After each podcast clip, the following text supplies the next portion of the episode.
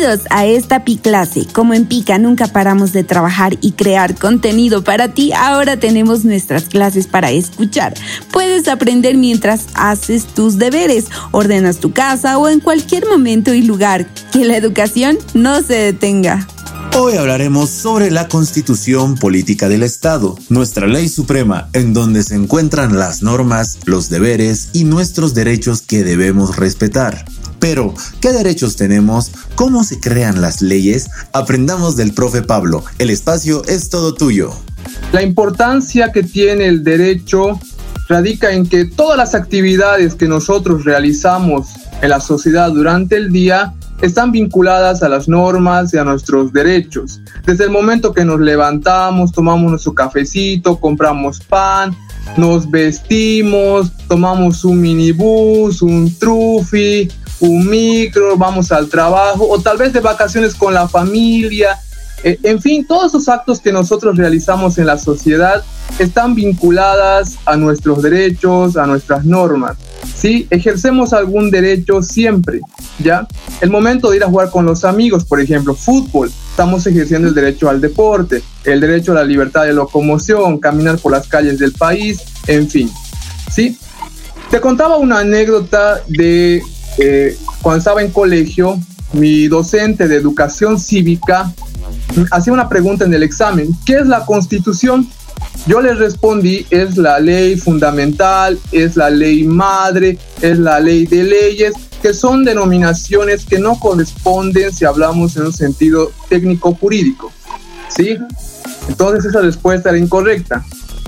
Y eso lo vamos, lo vamos a ver en, este, en esta clase. Entonces, ¿qué es la constitución? Es nuestra norma suprema que va a regular la forma de Estado a forma de gobierno los derechos, deberes, garantías, así también aspectos de máxima importancia en nuestra sociedad, como la familia, los hidrocarburos, la minería, ¿sí? Y nuestra constitución va a determinar el tipo de sociedad en la que vamos a vivir, ¿ya? Vamos a explicar este, este, este concepto dice la norma suprema del ordenamiento jurídico que regula la forma de Estado. La forma de Estado es el resultado de la regulación de sus elementos.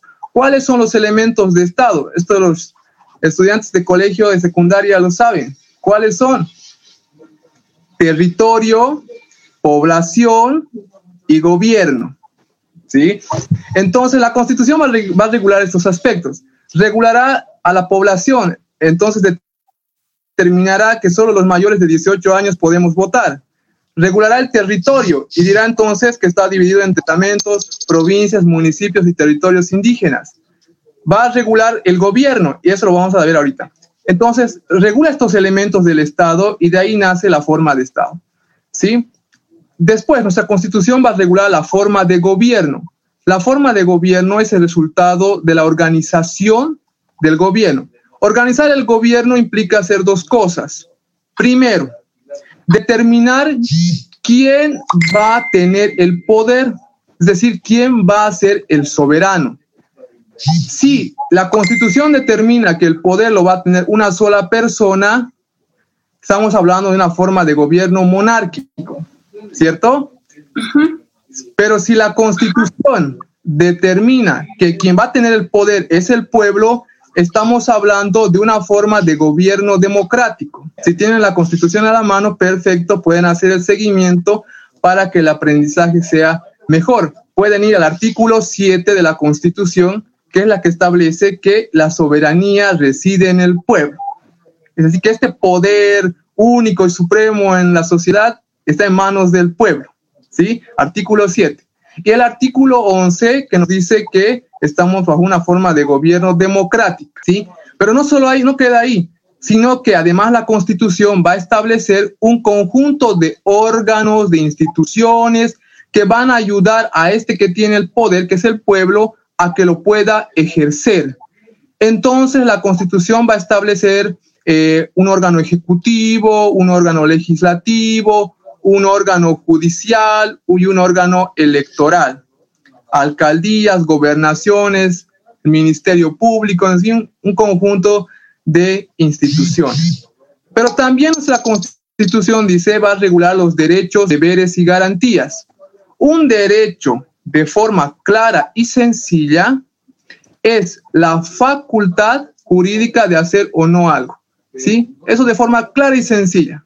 Ya, entonces decía que va a regular también nuestros los deberes y las garantías que son medios de protección de los derechos, ¿ya? Entonces vamos a ver dentro de un rato de manera especial, pero respecto a los deberes, podemos irnos al artículo 109, ahí están establecidos nuestros deberes constitucionales, porque Katy, los derechos y los deberes van juntos, son como las dos caras de una moneda, ¿sí? Donde hay derechos, hay también deberes. Entonces, y uno de los deberes fundamentales, ¿sí? Constitucionales, es que toda boliviana y boliviano debe conocer su constitución y conocer, conocer nuestros derechos. Y eso es lo que estamos haciendo hoy. Súper.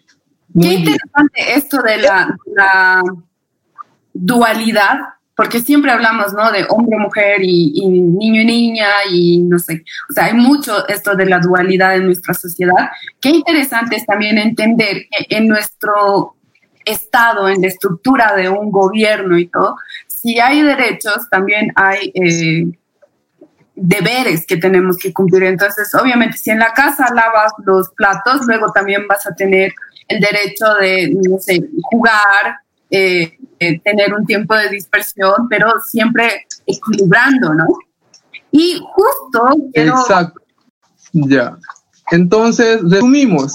Esta es una constitución Katy, para que los estudiantes comprendan y respondan bien en educación cívica, ¿sí? Constitución, entonces, una norma suprema de nuestro ordenamiento jurídico que va a regular la forma de Estado, la forma de gobierno, va a establecer derechos, deberes y garantías y va a regular los aspectos de máxima importancia dentro de la sociedad.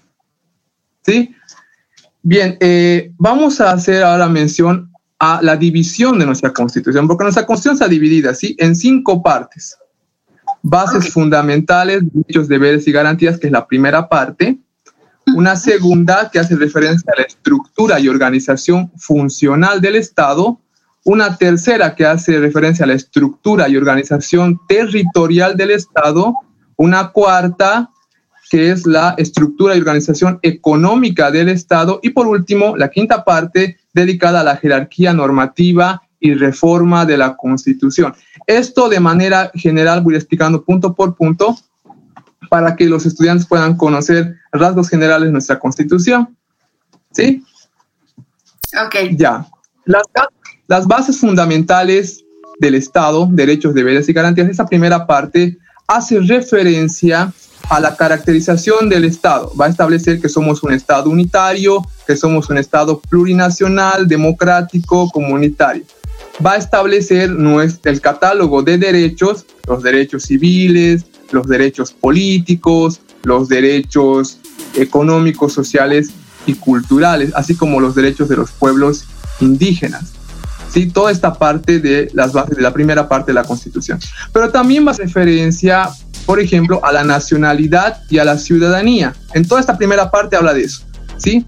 Nacionalidad y ciudadanía. Va a hacer referencia también a nuestras garantías. ¿Qué medios de protección contamos para proteger y hacer, y hacer que se logre el efectivo ejercicio de nuestros derechos?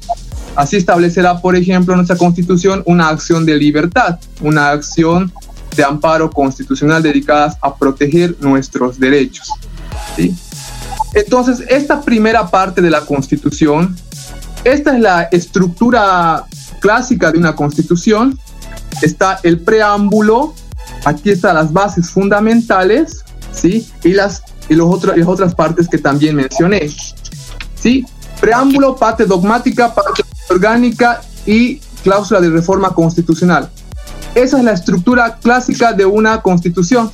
En la parte dogmática está lo que te decía, los derechos fundamentales, nuestras garantías, nuestros deberes y otras instituciones como la nacionalidad y la ciudadanía. Entonces, hablemos un poco de nacionalidad y ciudadanía de manera así, rasgos generales. hay dos formas de ser, de ser nacional, ¿sí? Uno que es a través de jus soli, que es el derecho de tierra, es decir, que todos los que nacemos en territorio boliviano somos bolivianos. También el jus sanguíneo, el derecho de sangre, es decir, que todos eh, eh, los eh, hijos, las personas que nacen en el exterior, pero tienen padre o madre boliviana, también pueden adquirir la nacionalidad boliviana. ¿sí? También los extranjeros que estén legalmente en el país y tengan residencia de más de tres años pueden adquirir también la nacionalidad. Lo propio con extranjeros, el tiempo puede reducirse, puede ser de dos años. Si este extranjero llega a eh, tener un cónyuge boliviano, boliviana, ¿sí? O prestar el servicio militar, ¿sí? De esa manera eh, general, ¿ya? Entonces, todo esto está en la primera parte de nuestra constitución. En la segunda parte está la estructura, organización funcional del Estado. Encontramos ahí a los cuatro órganos del Estado. Ya no son poderes, son órganos. ¿Por qué? Porque la Constitución establece que solo hay un solo poder en el país y está en manos del pueblo. ¿sí? Por eso ahora son órganos. Entonces, ¿cuáles son nuestros órganos del Estado? Son cuatro. El órgano ejecutivo, el órgano legislativo, el órgano judicial y el órgano electoral. Entonces vamos a analizar estos cuatro órganos de manera general. Ya. El órgano ejecutivo, ¿cómo está compuesto? Katy, te hago esta pregunta. ¿Quiénes conforman el órgano ejecutivo? No sé. Me voy a aplazar. Pues en el órgano ejecutivo encontramos al presidente o presidenta del Estado, a la vicepresidente o vicepresidente del Estado y a los ministros. Ellos forman el órgano ejecutivo que se encarga de hacer cumplir la constitución y la ley. El órgano legislativo está conformado por los eh, ministros, abogados, leyes. No, diputados y senadores. Ah, ya, ok. El órgano legislativo se encarga de hacer leyes, crear leyes, modificarlas, interpretarlas. Ahorita vamos a ver la diferencia entre constitución y ley para que sea, se entienda de manera clara. Entonces, el órgano legislativo es el que crea leyes. Con esto de los sistemas autonómicos, no solamente la Asamblea Legislativa Plurinacional es la que crea leyes, también lo pueden hacer los órganos legislativos de, la, de, los, de, los, departamentos, por ejemplo. ¿sí? La Asamblea Departamental o el Consejo Municipal, en el caso de los municipios, también pueden hacer leyes. Y no es que la ley que sale de la Asamblea Legislativa esté por encima de la ley, de una ley municipal, por ejemplo. Están en el mismo plano de igualdad y eso lo vamos a ver más rato, ¿sí? Solo que regulan materias distintas. ¿Cómo va tus apuntes? Descansemos, respiremos para darle al cerebro más oportunidad de seguir recibiendo información y después del corte continuamos con la Piclase. Regresamos con la Pi clase de Derecho Constitucional. Suena algo muy complejo, pero no lo es. Sigamos aprendiendo dónde se formulan las leyes. Regresamos con el profe. Entonces, el órgano legislativo que está conformado por diputados y senadores son los encargados de crear leyes, modificarlas, interpretarlas, ¿sí? abrogarlas, derogarlas. Y también el órgano legislativo realiza la fiscalización y control de las demás instituciones del Estado. ¿Está bien? El órgano judicial se encarga de resolver, de ejercer la jurisdicción, es decir, resolver todos los conflictos jurídicos que tenemos en la sociedad, en esta relación con los demás. Entonces, el órgano judicial que está conformado por las distintas jurisdicciones, ¿sí? Tribunal Supremo de Justicia, el Tribunal Agroambiental, la jurisdicción indígena la campesina, que eh, hay una diferencia entre jurisdicción ordinaria y jurisdicción indígena, ¿ya? Pero forman el órgano judicial. Ahí encontramos a los jueces, a todos ellos dentro de esta institución. Muy bien, dentro del órgano electoral, que es el encargado de administrar los procesos electorales, las elecciones, los referendos, todo ello está integrado por el Tribunal Supremo Electoral. Voy a hacer lectura al artículo, y los que tienen su constitución a la mano también, ¿sí? Lectura al artículo 205 de la Constitución respecto a la conformación del órgano electoral. Dice artículo 205, parágrafo primero, el órgano electoral plurinacional está compuesto por el Tribunal Supremo Electoral, los tribunales electorales departamentales, los juzgados electorales, los jurados de las mesas de sufragio y los notarios electorales. ¿sí? Muy bien. También encontramos en esta segunda parte eh, la participación y control social, el Ministerio Público, encontramos la figura del estado de excepción, no estado de sitio. Voy a hacer esta aclaración.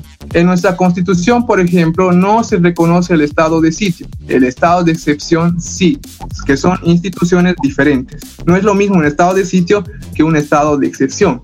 ¿sí? ¿Qué, es un estado esto por un estado de excepción ¿sí? se diferencia de un estado de sitio se diferencia un estado de sitio por eh, la amplitud de sus tipos, es decir, por las formas, por las causas por las que puede proceder. Un estado de excepción es una institución eh, establecida en la, Constitución a través del cual se van a limitar nuestros derechos por eh, problemas realmente fuertes al interior de la sociedad, producidos por desastres naturales o producidos por algún eh, problema que venga del exterior o, algún conflicto interno, ¿sí? En el caso, por ejemplo, de desastres naturales, problemas con la naturaleza, encontramos, por ejemplo, esto que está pasando en nuestro país y en el mundo con el tema del coronavirus, ¿sí? En casos como este, por ejemplo, se puede eh, declarar estado de excepción en el que no se limita, no se suspenden los derechos, se limitan. No es lo mismo suspender un derecho que limitarlo, ¿ya? Había comentarios que decían, eh, sí, declaren estado de sitio para que... Eh, y había algunos comentarios muy fuertes que decían para que puedan eh, matar, no sé, a los que no cumplen la cuarentena, que son posiciones fuera de lugar. En un estado de excepción no se pueden suspender nuestros derechos, como el derecho a la vida, a la salud, al agua, pero sí se los puede limitar el derecho a la libertad, por ejemplo, que es lo que está pasando actualmente. Si bien no ha habido una declaración de estado de excepción, estamos viviendo en uno, pero disfrazado de cuarentena se han limitado eh, derechos, pero por eso corresponde a un análisis diferente. ¿sí? Entonces, ahí la diferencia. Pablo, hay una pregunta en los comentarios. Preguntan, ¿qué pasa si no hay poder legislativo? El órgano legislativo, en el órgano legislativo se encuentra, ya, en el órgano legislativo se encuentra la mayor representación de la eh, población, ¿sí? Nosotros elegimos a nuestros asambleístas no forma parte de un sistema democrático el que no tengamos órgano legislativo. ¿Dónde están los controles que realiza estos órganos? Porque cada uno tiene funciones especiales. El órgano legislativo, por ejemplo, es el que controla al órgano ejecutivo, los actos que realiza. Imagínense que no tuviéramos órgano legislativo. Lo que haría el ejecutivo sería emitir decretos, leyes, y eso es parte de un gobierno dictatorial, ya no democrático. Los decretos leyes son normas que salen de un gobierno dictatorial, de una dictadura, no es de un gobierno democrático.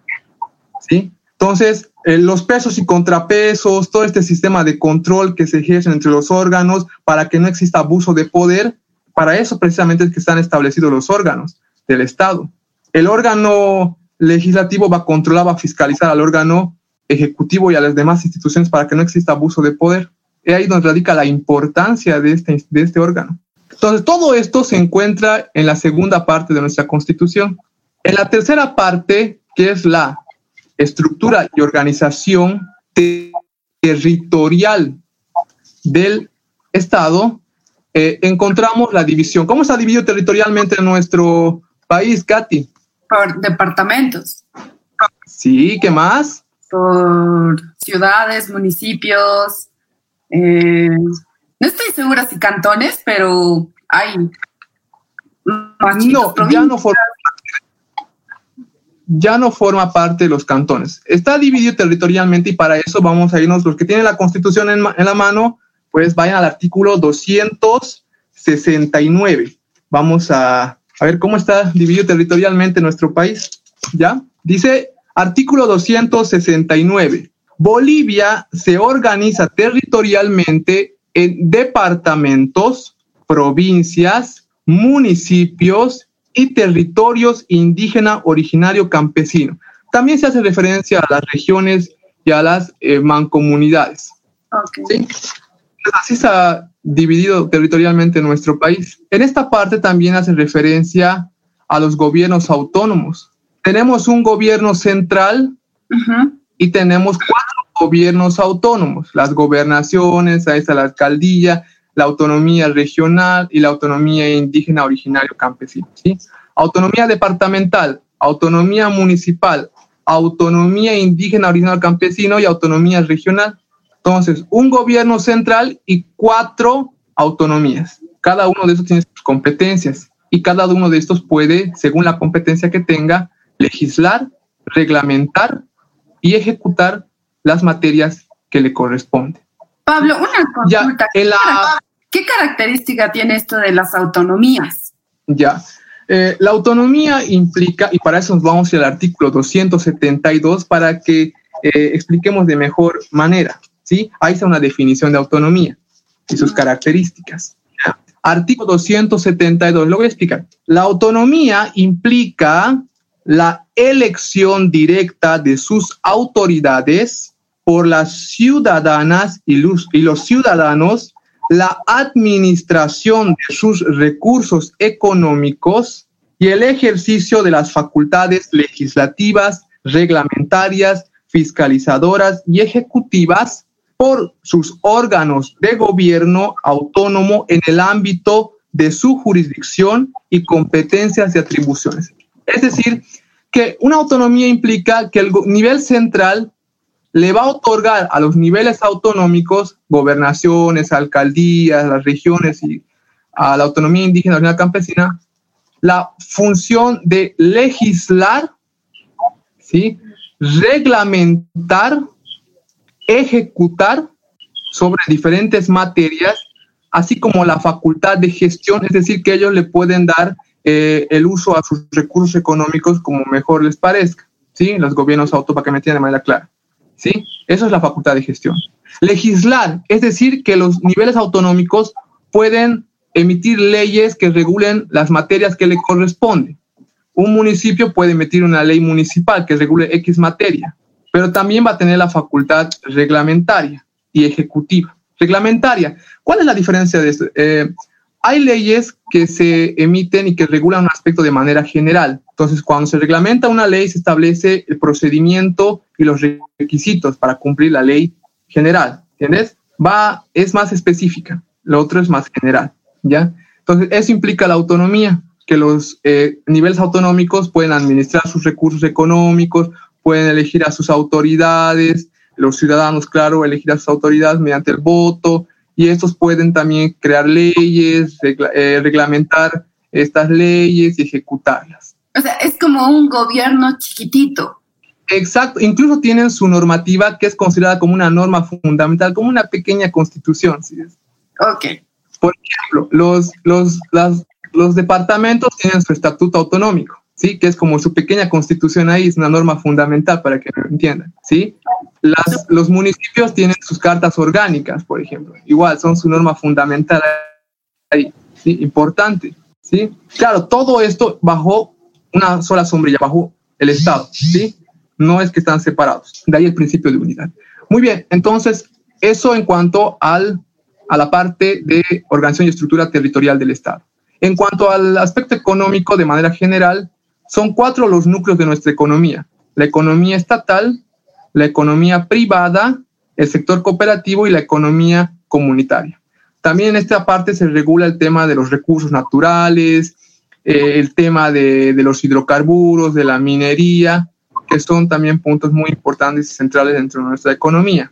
¿sí? Ahí se establece, por ejemplo, que el agua y los recursos naturales son de propiedad del pueblo boliviano. El pueblo boliviano es el dueño, si podemos decir así, el dueño, el propietario de estos recursos naturales y no corresponde, te doy un ejemplo, eh, el año, el año pasado, sí, si recuerdas, había una posición de que tenían que cortar el acceso al agua a la ciudad de La Paz.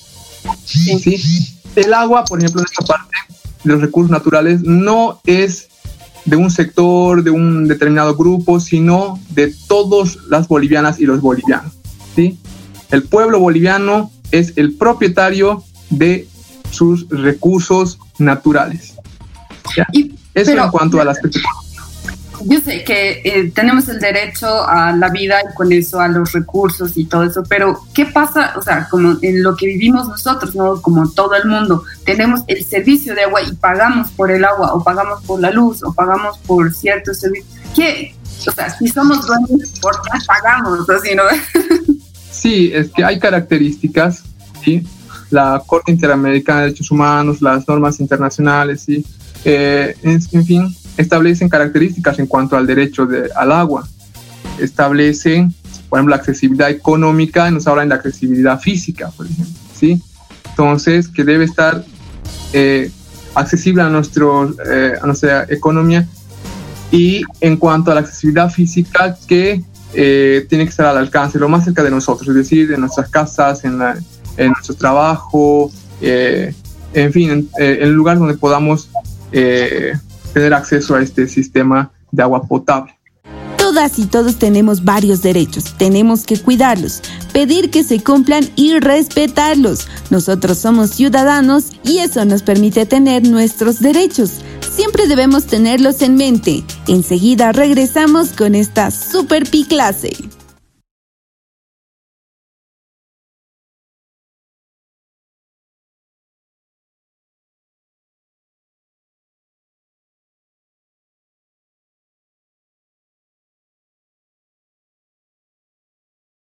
Estamos de vuelta, seamos ciudadanos críticos y conocedores de nuestros derechos, algo muy pero muy importante, continuemos aprendiendo juntos.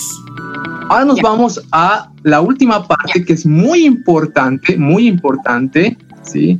En el que se habla de jerarquía normativa y reforma de la Constitución. Lo vamos a explicar con este, es una pirámide, una pirámide, ¿sí? Eh, eh, que se utiliza en la carrera de Derecho para explicar la jerarquía normativa.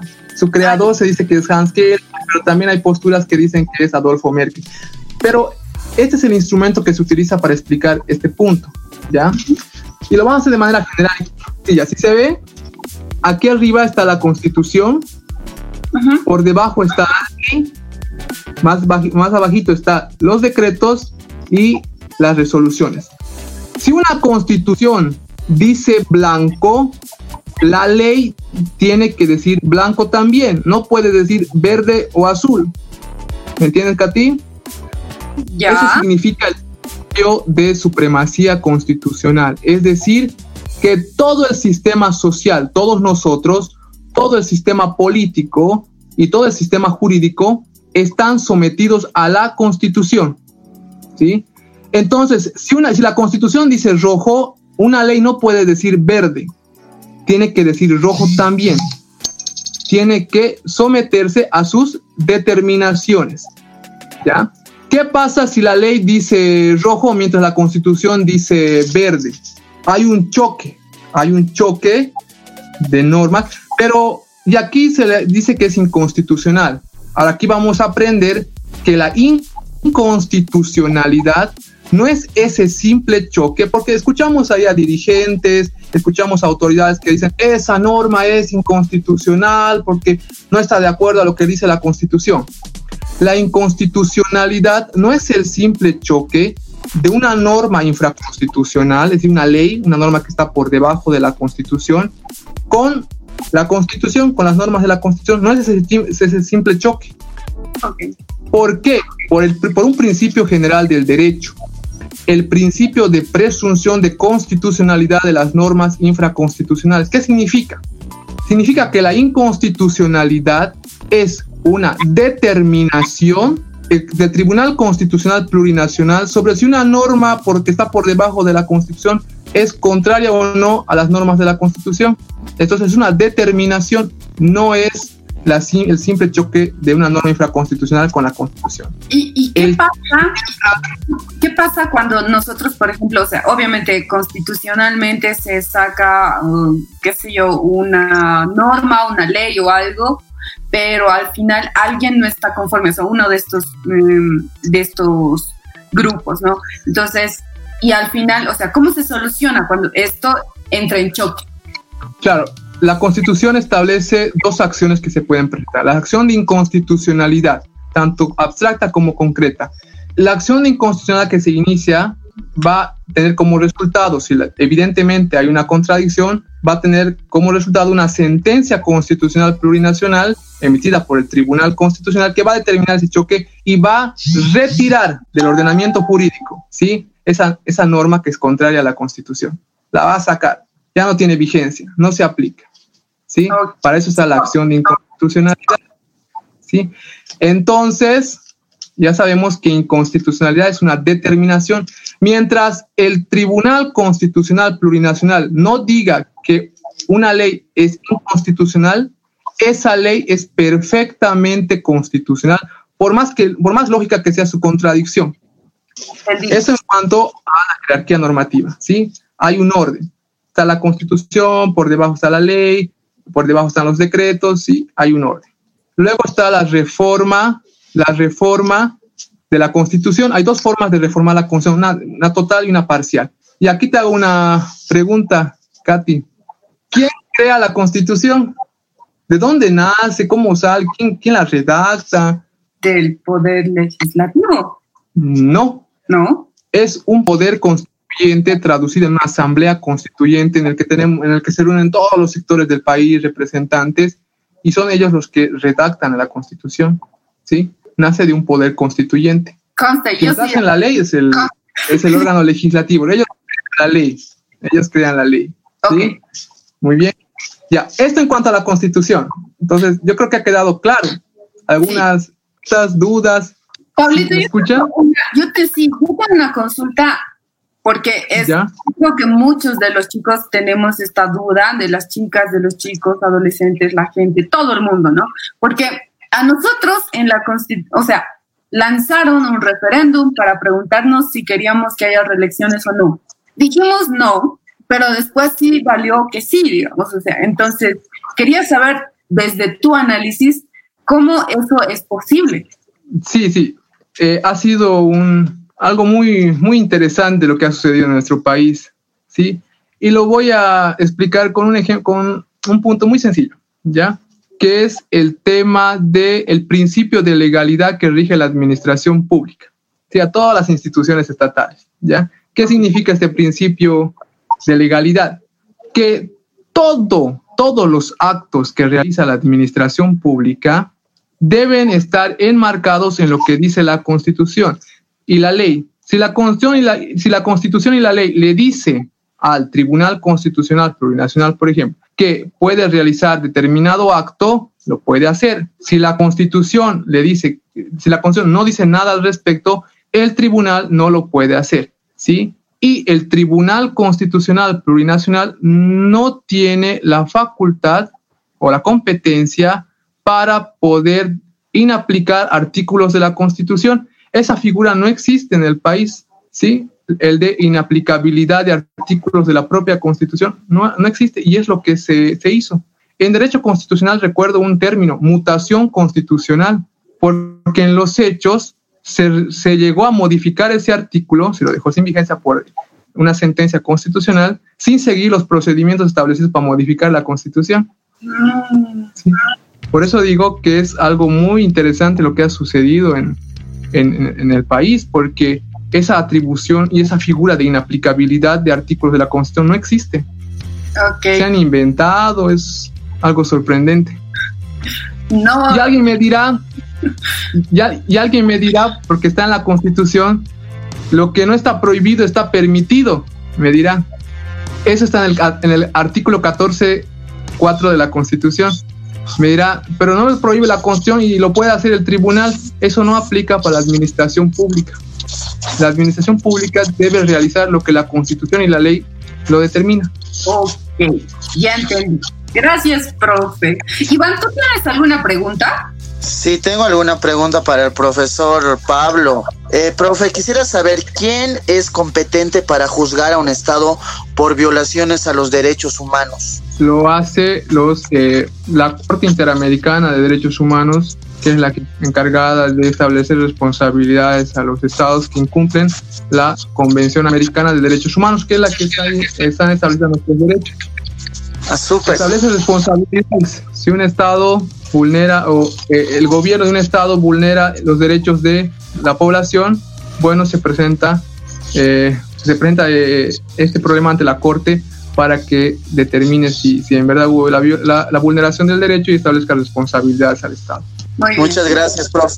ahora, antes que quisiera, eh, quisiera eh, puntualizar algo, el tema de los derechos, porque hablábamos de derechos también. ¿Cuál es la diferencia entre derecho humano y derecho fundamental? Hablamos de derechos humanos, pero también hablamos de derechos fundamentales. ¿Cuál es la diferencia?